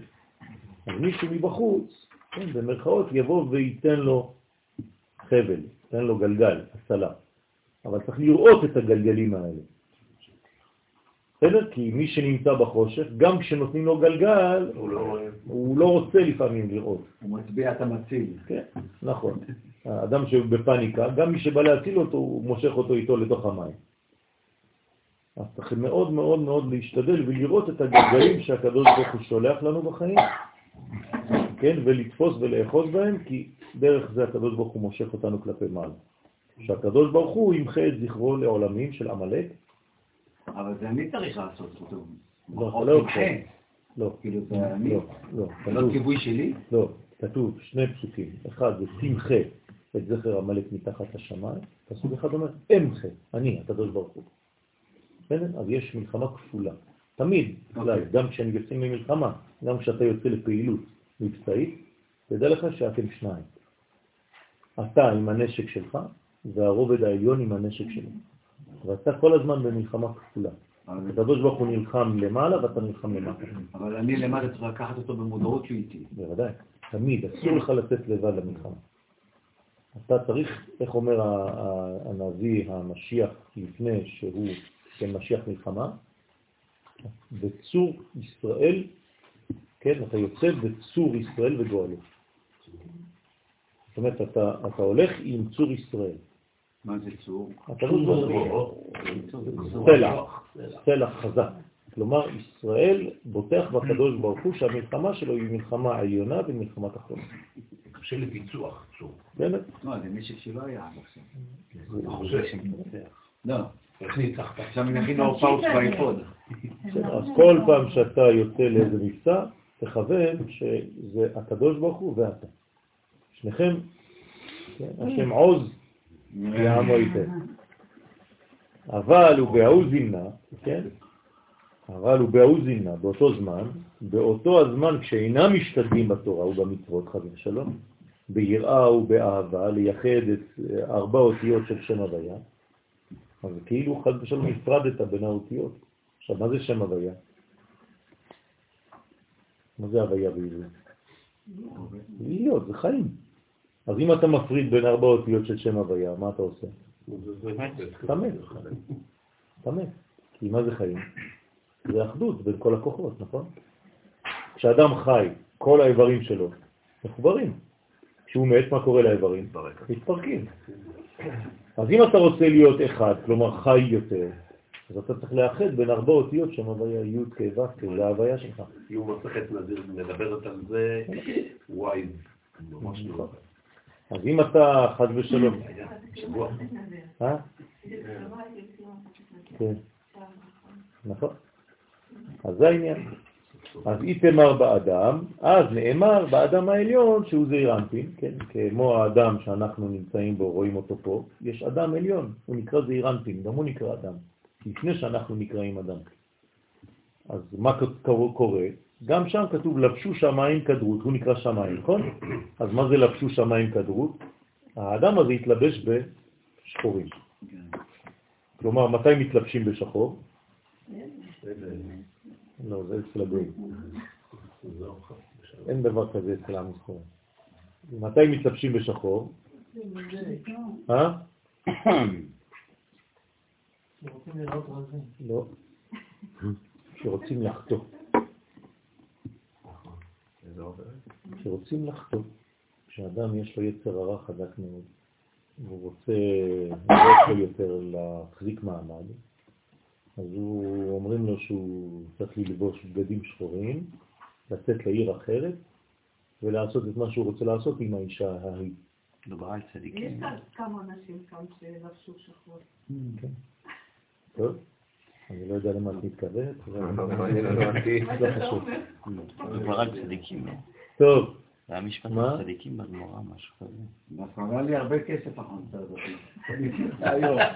אבל לא צריך בגדים בשביל זה. הבאתי אותה היום בדיוק לשיעור. אתה לא? לא, זה- כדי להיכנס, להסתערב. זה משהו אחר, שלא יראו אותך בחושך. טוב, אז לבשו שמיים כדרות וגומר, היינו זעיר אנפין הנקרא שמיים, שנתלבש בקליפה כדי לשמור את השכינה מאחיזת החיצונים. בסדר? ובהאו זימנה מתעברים כדרותה וחשוכה בנשמתה. באותו הזמן שיעברו ויתבטלו הכדרות, כן, החושך, הקור, כן, קודר זה גם שחור וגם קר כזה. כשהם יעברו, שהם מזון בקליפה מן הנשמה, כשהם עוברים מהנשמה, עוברים מהעולם, מפסיקים להסתיר, מיד נאמר, כל הנשמה תהלליה. מה זה כל הנשמה תהלליה? כל החלקים. יפה. זאת אומרת שכשהדבר הזה חוסם, מתחלקת? אז רק חלק מהנשמה יכול להלל. אתם מבינים? ריח. אני, אני חוזר, אתם פשוט יש יותר מדי אה, אה, עסוקים ב- ב- בלא לשמוע. יש אפשרות שרק חלקים ממנה מתכסים? זה בדיוק מה שאני אומר עכשיו. כשהלבוש השחור הזה, הקודר הזה, הספק הזה, העמלק הזה, בגלל שאתה לא מקיים תורה ומצוות, זה מחשיך על הנשמה שלך, גם כשאתה רוצה להודות לקדוש ברוך הוא, אתה לא יכול להודות בשלמות. כלומר, אתה שר, אבל אתה מבחינת רמה בפנים. אתה לא שר בשמחה אמיתית. גם כשאתה רוצה להתפלל, גם כשאתה אומר הלל, אתה עושה את זה בכוח, כאילו, כזה. כן. כן, מגיע חג, אתה אומר הלל, אבל אתה לא באמת אה, בוודאות על ההלל שאתה אומר. רק בגלל שזה עניין הלכתי, אז עשית ככה וזה, אולי אפשר לומר הלל בלי ברכה, וזה. תשמע, איך הביתה אל תגיד שום דבר. יש מצב שזה גם אנשים אחרים ששמו לך את זה, כאילו. שהם חשוב. שמו לך מסך נכון. אז מה זה כל הנשמה, תהלליה? מתי כל הנשמה, לא כל הנשמות, כן? אם היינו רוצים לומר שכל ישראל יגידו, אז היינו אומרים כל נשמה תהלליה. לא כל הנשמה. מה זה כל הנשמה? אולי זה הנשמה הכללית. בסדר? אז גם הכללית כללית וגם הנשמה הכללית שלי. כל הנשמה שלי. לא רק חלקים ממנה, כי חלקים אחרים חז ושלום נמצאים בחושך. לכן כל הנשמה תהלליה. למה יה דווקא? שם באים האורות. אתה לא יכול להלל, כן, סתם שמות. אז כל הנשמה תהלל יא, כי מפה זה בא לי אור חדש כדי להאיר את החלק התחתון. אז י' וה' זה חוכמה ובינה, אני צריך להלל. מה זה להלל? להגדיר. להגדיר כן. זאת אומרת שאיך אני יכול להגדיר, מתי אני יכול להגדיר דברים? כשהם נמצאים במודעות שלי, כשהם ירדו לקומה שאני נמצא בה. אז אני יכול להגדיר. אז להלל יש ניקוד על הלמד, כן? כמו הלה זה, יוסף ואחד. מי האיש הלה זה? אז הלל זה הגדרה. אז מתי אני מגדיר? כשהיוד והה שהיו מאוד מאוד מאוד מאוד גבוהים נכנסים למציאות הפנימית שלי. אז אני הופך להיות בעצם הוויה אחת בעולם הזה. אני הווה מהווייתו יתברך. באמת? זה מסתדר גם עם התפילה. זה הבריאות. כי אם אתה יודע להגדיר את הדברים, אז אתה יכול להגיע לתפילת שמונה עשרה. נכון. בגלל זה כל המזמורים של ההללויה, נכון. הם נמצאים בזמירה. נכון, זמירה. נכון. זה הללויה, כן. אז מי שלא מבין, זה, זה הופך להיות uh, סתם איזה ביטוי, כן. הללויה, כמו הגויים. הללויה. אז שהנשמות יאירו בסוד המוחין, שהם יודקה. אז אתה צריך להיות מואר במוחין של יודקה. זה ענייננו, זה באמת עכשיו חוזר למה שאמרנו, ללמוד תורת הסוד. שבתורת הסוד יש מוחין בחוכמה ומוחין בבינה, מוחין באבא ומוחין באמא. ואז אתה בעצם מאיר מהמדרגה הפנימית הזאת, ואז אתה י' כו' ויהללו את שם י"ק. הוא מפרש עוד, ומן אינון אילן חשוכין, ומי הם אלו, כן, חשכו את הקליפות המחשיכות את אור נשמת האדם, אומר, אז מי זה הקליפות האלה שכל כך מחשיכות את הנשמה? אילן, סמך מהם ונחש. כלומר, זכר ונקבה מהצד השלילי של המציאות. אלו הם הסמך מהם והנחש, שהם הזכר ונקבה של הקליפה. קליפה, כשמה כן היא. קליפה. בסדר? היא מכסה. ומן גרים לו לשלטה עליי, ומי גרם להם לקבל רשות לשלוט על הנשמות? איך יכולות להגיע קליפות כאלה ולהחשיך, לעשות עבודה של נזק לנשמה הקדושה? מי נתן להם רשות בכלל? הרי שום דבר לא פועל בלי רשותו של הקדוש ברוך הוא. אז איך הם הגיעו למצב כזה? ואמר אלא רזה דקרא אוליף, אלא סוד הפסוק בעצמו מלמד על זה. תקשיב לפסוק, אומר הזוהר, ותבין, שכתוב, כי אם עוונותיכם היו מבדילים ביניכם לבין אלוהיכם. כלומר, מי מבדיל אותנו? הבדלה זה הכיסוי הזה, בינינו לבין הבורא, העוונות של עצמנו. כל פעם שאתה מחלל, כל פעם שאתה גורם אבון, כל פעם שאתה לא שומר את מה שצריך לשמור בתורה ובמצוות, אתה מוסיף עוד שכבה של כיסוי, חז ושלום. אז הנשמה שלך לא מאירה. כשהנשמה שלך לא מאירה, פירושו של דבר שאין זרימה אלוהית בחיים שלך. עכשיו, אם אין זרימה אלוהית, זה דומה לאדם שאין לו זרימת דם בגוף. אז חז ושלום, כל האיברים שלו הופכים להיות נמק. הוא חולה. אז יש חולים גופניים ויש חולי רוח וחולי נפש וחולי הוויה. כלומר, חול זה מלשון חלל. חולה זה אדם שהאנרגיה לא מגיעה לאותו איבר. זה נקרא חולה. ואם זה חז ושלום מחמיר, זה הופך להיות חלל, ימות. אז מה עושה רופא טוב? מזרים מחדש את הזרימה האלוהית לתוך אותו איבר שלא מקבל באותו זמן את האור. אז גם מבחינה... הרפואה לא נכונה. עכשיו, לא מה אנחנו לא? נכונה, היא לא... מחליפים לב, מחליפים ריאות, מחליפים... זה לא שהיא לא נכונה, היא לא טוטלית. עוסקים בחלקים, אבל צריך לשלב לחלקים האלה גם את החלק הכווני. של הכוונות, של המחשבה, של הזרימה של האור.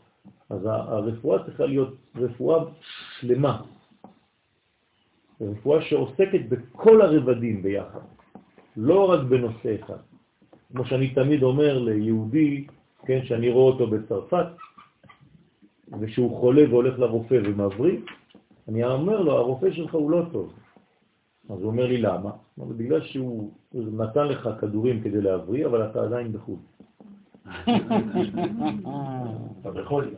כן, אז אתה בחולניות טוטלית, ואתה הבראת כאילו עכשיו. אם הרופא שלך היה טוב, היה כותב לך ברצפט שלך, במרשם של הרופא, כן, נא לפנות לסוכנות העלייה. ואחרי זה בית מרקחת והכל. זה רופא טוב. אם הייתי רופא בחו"ל, הייתי כותב בכל הפניה, כן? לוגו. כמובן, היו לי רק שניים, שלושה לקוחות, ואחרי זה הכל היה מתרוקן, כן? מה לעשות? כי העוונות נעשים מסך המבדיל בין נשמתם שבגופם לבין שורש נשמתם העליון. אז אה, מה זה בין נשמתם שבגופם לבין שורש נשמתם העליון? הזוהר פה רומז לנו שהנשמה שיש לנו בגוף, נגיד שזה האדם, זה כלי. הנשמה שיש לו בגוף זה רק חלק. רוב הנשמה נמצא למעלה, הוא נשאר בשורש. כלומר, כשהנשמה יורדת, היא לא עוזבת את המקום שהיא הייתה בה. קרן. היא פשוט כמו קרן אור, ואתה מקבל רק הערה קטנה. רוב הנשמה לא נכנסת לגוף שלך. אם היא הייתה נכנסת, היית מתפוצץ. כי אתה לא מסוגל להכיל אותה. דרך אגב, למה היא לא נכנסת? כי זה לא כי לא בנית. כלי. כלים, ח- מספיק חזקים. אבל אם אתה עכשיו גדל, אתה מרחיב את הכלים שלך, אתה יכול עד למעלה, ואתה הופך להיות נביא. כי אתה מקבל את רוב הערתה של הנשמה. אז רובנו מקבלים, כן, כמו הנשימות שאנחנו נושמים. הכל בקטן כזה. כן, כשאתה נושם באמת, אתה מתחיל להכניס אוויר, אתה מתחיל כבר להיות אה, טייפר, כן? למה? כי פשוט אתה מרגיש כמה עוצמות אתה מפספס בחיים שלך, אנחנו לא יודעים לנשום בכלל. כן. מה רצית להגיד? מישהו רוצה להגיד משהו? מה?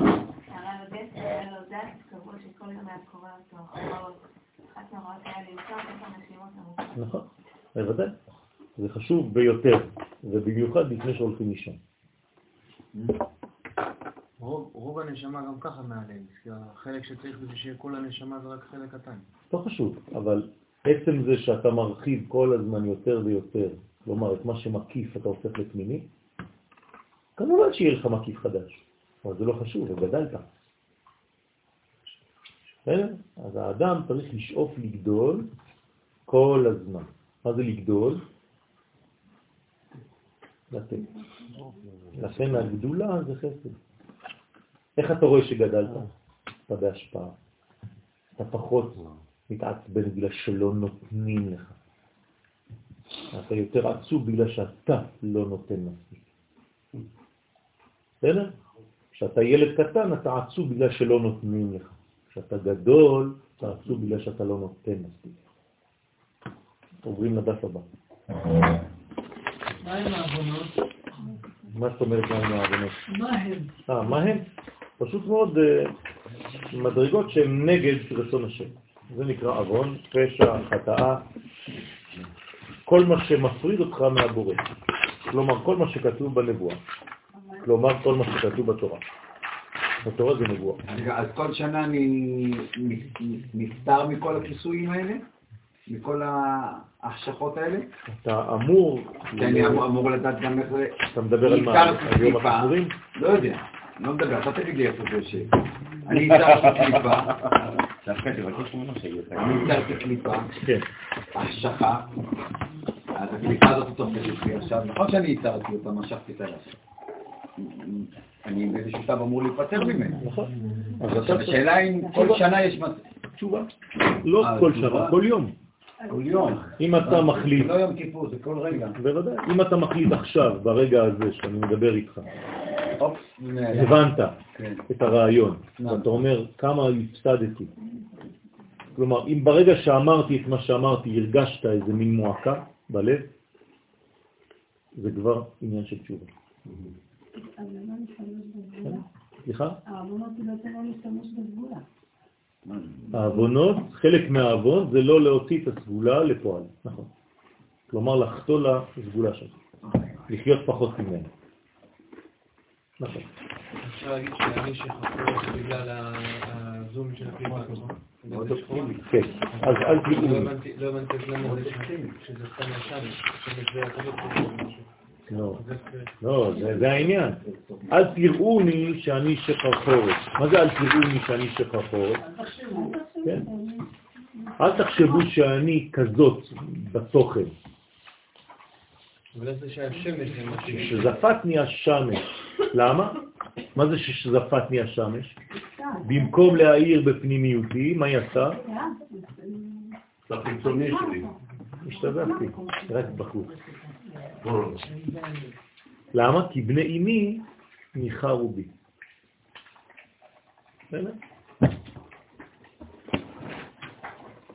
טוב, אז אה, איך הסתיים הפסוק למטה, העניין? אה, לכן, ועל ידי זה ניתן להם כוח ורשות לשלוט על הנשמות.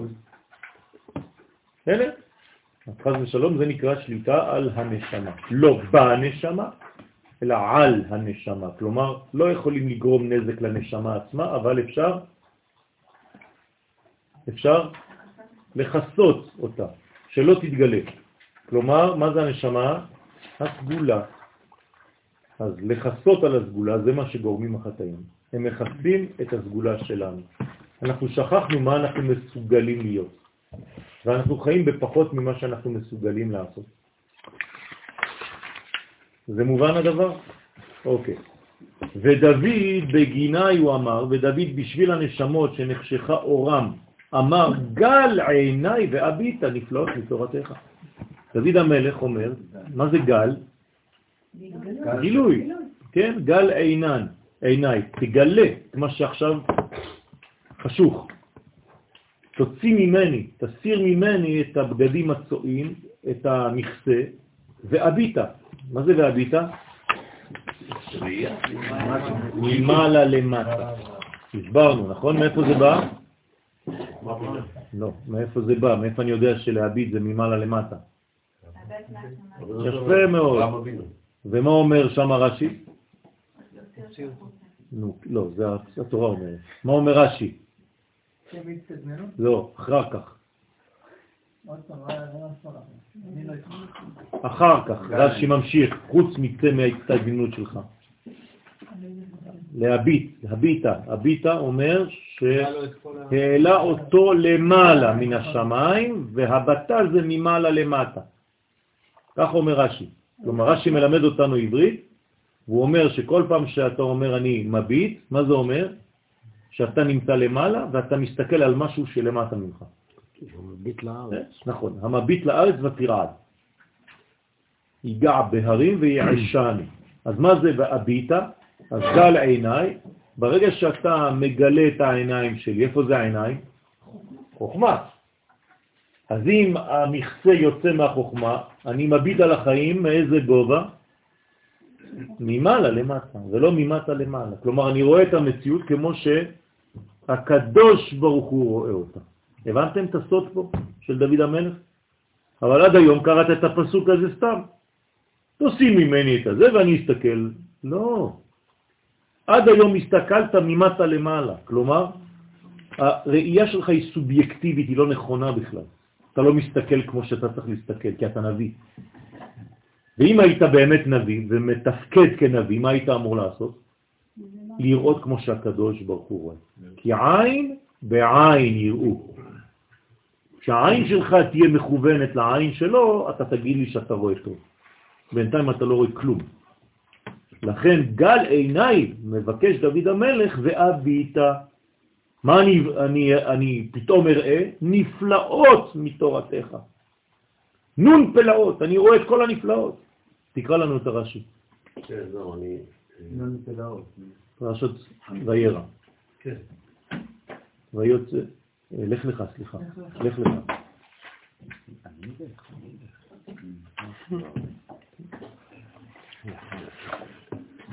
ויוצא אותו החוצה.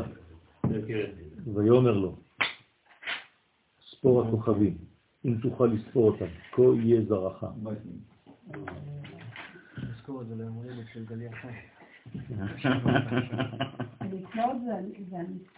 הנפלאות זה- מה שקשור למדרגה העליונה של נון פלאות. בסדר? כלומר, מדרגה של הבינה. פלא זה א'. נקרא את הרש"י, החלק ה- לא הראשון. ויוצא אותו החוצה, צא לפי מצא... פשוטו, הוציאו מאוהלו, הוציאו. הוציאו מאוהלו, אהולו. כן, לחוצה, לראות הכוכבים, לפי מדרשו אמר לו, צא מההסתגננות שלך, ושראיית במזלות, שאליך עתיד להעמיד בן. אוקיי, אברהם בן לא בן. אבל אברהם יש לו בן, אוקיי, תמשיך. וכן שרי לא תלד, אבל שרה תלד. אוקיי. אני קורא לכם שם אחר, והשתנה המזל. דבר אחר הוציאו מחללו של עולם והגביהו למעלה מן הכוכבים. וזהו לשון הבטה מלמט- מלמעלה למטה. יפה. בסדר? הנה, רש"י. למעלה, למעלה מהכוכבים. לא. הוא למעלה מן הכוכבים, אבל הוא מסתכל כלפי מטה. זה נקרא להביט. אז למדתם מילה בעברית. בין ראייה פשוטה לבין הבטה. להביט במשהו זה להיות גבוה ולראות כלפי מטה. כאילו זאת אומרת, מבחינה פנימית. מבחינה חיצונית זה ממש להיות גיאוגרפית למעלה ולהסתכל למטה, זה נקרא להביט, אבל מבחינה רעיונית זה אומר לראות את המציאות בעיניים אלוהיות. בסדר? יש הבט מהשמיים רואים. נכון. אז מה זה הבט מהשמיים? איפה אתה נמצא? למעלה. אתה בחוכמה ובבינה, ואז אתה יכול להבין מי ברא אלה. שכל פעם שאנחנו רואים בחומש בתורה אה, הבט, כן, יש פה איזה בקשה, לשון בקשה, להתעלות מהמקום שאתה נמצא ולהיכנס אתה לרוחניות. קטן מדי. זה מה- זה מה- לא, זה מה ש...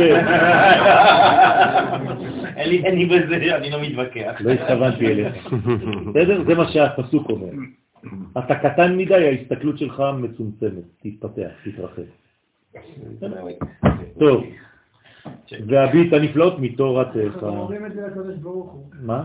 אנחנו אומרים את אותו- אותו סגנון פעולה גם לקדוש ברוך הוא. מה זאת אומרת? בפסוק הבית משמיים בו הוא גפן בו. נכון, אותה בקשה. נכון. למעלה תביט ותסתכל. נכון, כלומר, תסתכל עלינו מהגובה של הסגולה שלנו, ואז אתה יכול לפקוד גפן זו. כי אם תסתכל עלינו מהגובה של החטאים שלנו, תחלק עלינה, כן, כמו שאומרים ביידיש. רוצה לומר, על ידי שיסיר הקדוש ברוך הוא את המסך המבדיל מעיני השכל. אז לשכל יש עיניים, ויש מסכים לאותם עיניים. צריך להיזהר מאוד. אז מיד, כן, לכן מי שבעצם אין לו מכסה לעין, איפה הוא נמצא? באיזה קומה? בבינה. נכון, למי אין מכסה לעין? למי אין אף אפיים? לדגים. איך נקראים הדגים? נון. נונים. לכן הם אף פעם לא עוצמים את העיניים. אה, ראית פעם דג. באקווריום? הוא לא עושה לך קריצת העיניים, כן? לצערנו יש עוד חיה כזאת. כן, לצערנו יש עוד חיה כזאת. נחשים, אין להם אף פעם גם כן. כן, זה כוח, כי זה כוח עליון. נכון. אז מיד יזכו לראות נפלאות בתורה הקדושה. כלומר, למי ניתנת השגה בתורה? שמביט. רק למי שמסיר את המסכים. בסדר? ודוד המלך לא אמר הביטה, הוא אומר קודם כל גל עיניי. אם אני לא מוציא את. המכסה הזה, זה נכון לא. אז אני לא יכול. אם אני לא נימול, אם אני לא חותך את העורלה הזאת, אני לא יכול להיפתח. אז יש עורלה בעיניים, יש עורלה באוזניים, יש עורלה בלב, יש עורלה בשפתיים, ויש עורלה למטה. יש הרבה עורלות.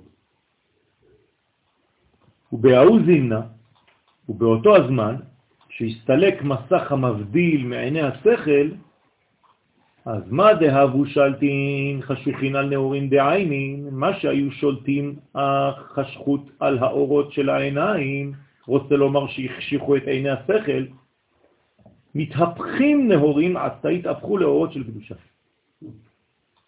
פתאום אתה תראה את המציאות בעין אחרת.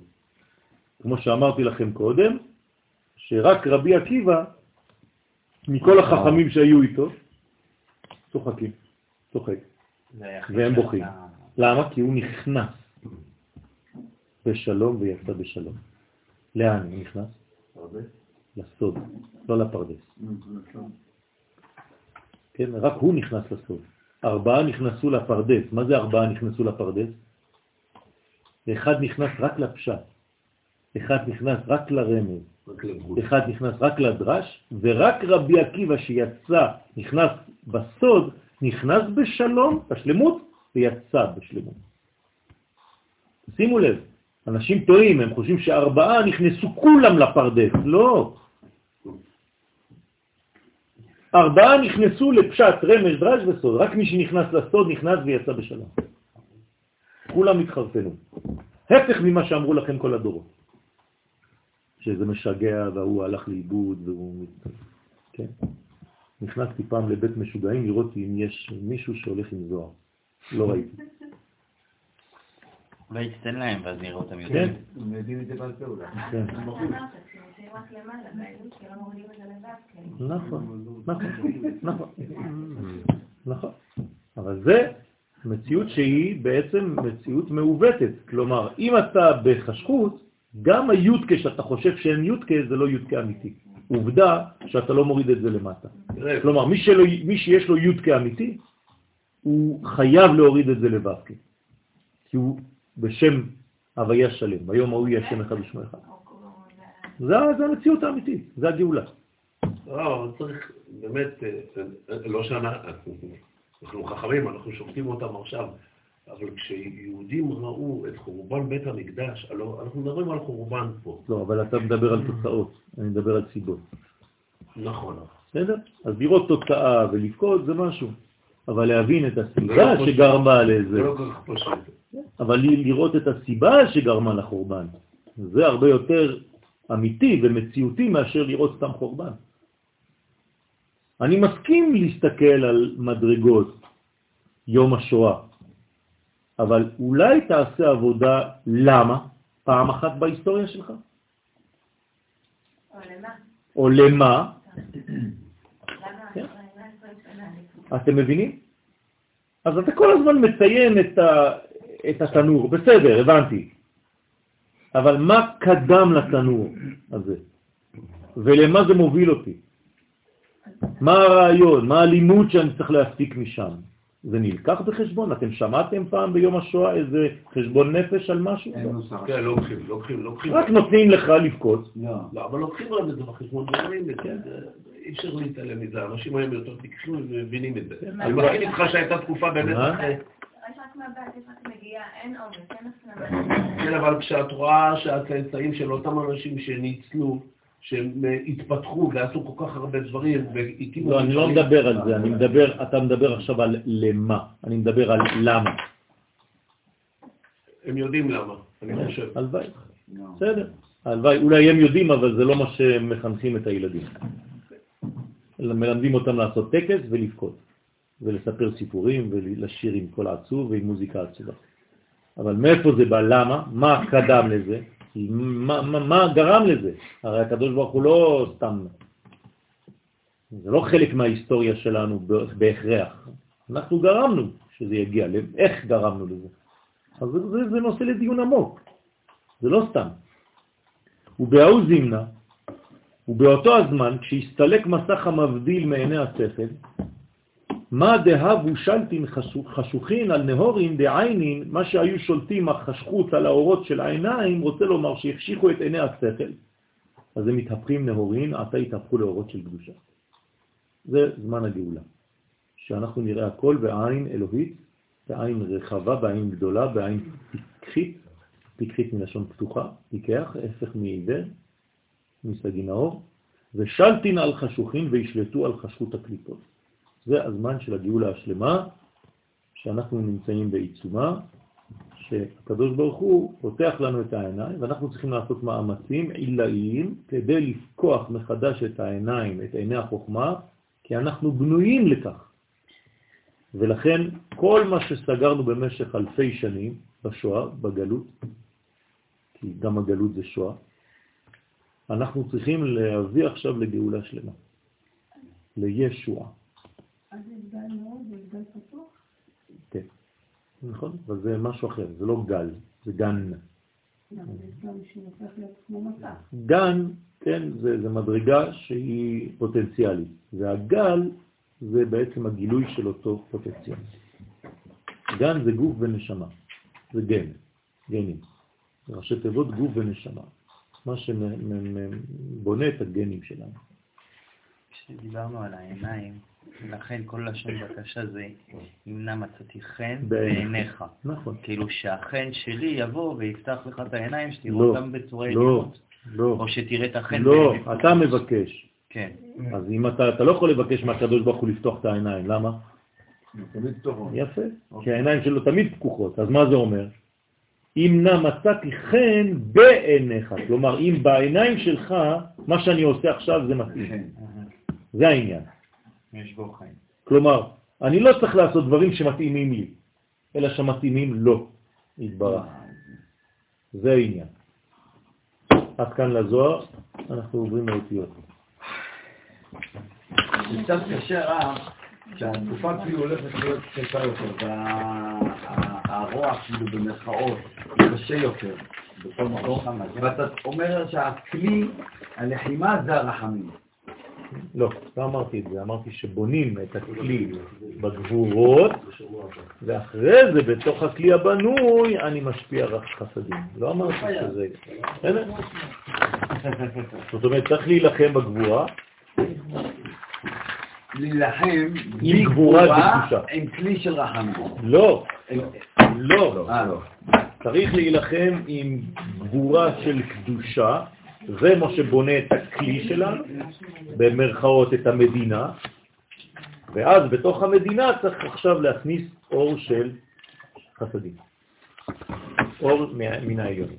אז אנחנו בינתיים אני מרגיש את זה שאנחנו בשלב של הגבורה, הגבורה עדיין. נכון. זה השלב הראשוני של מדינת ישראל.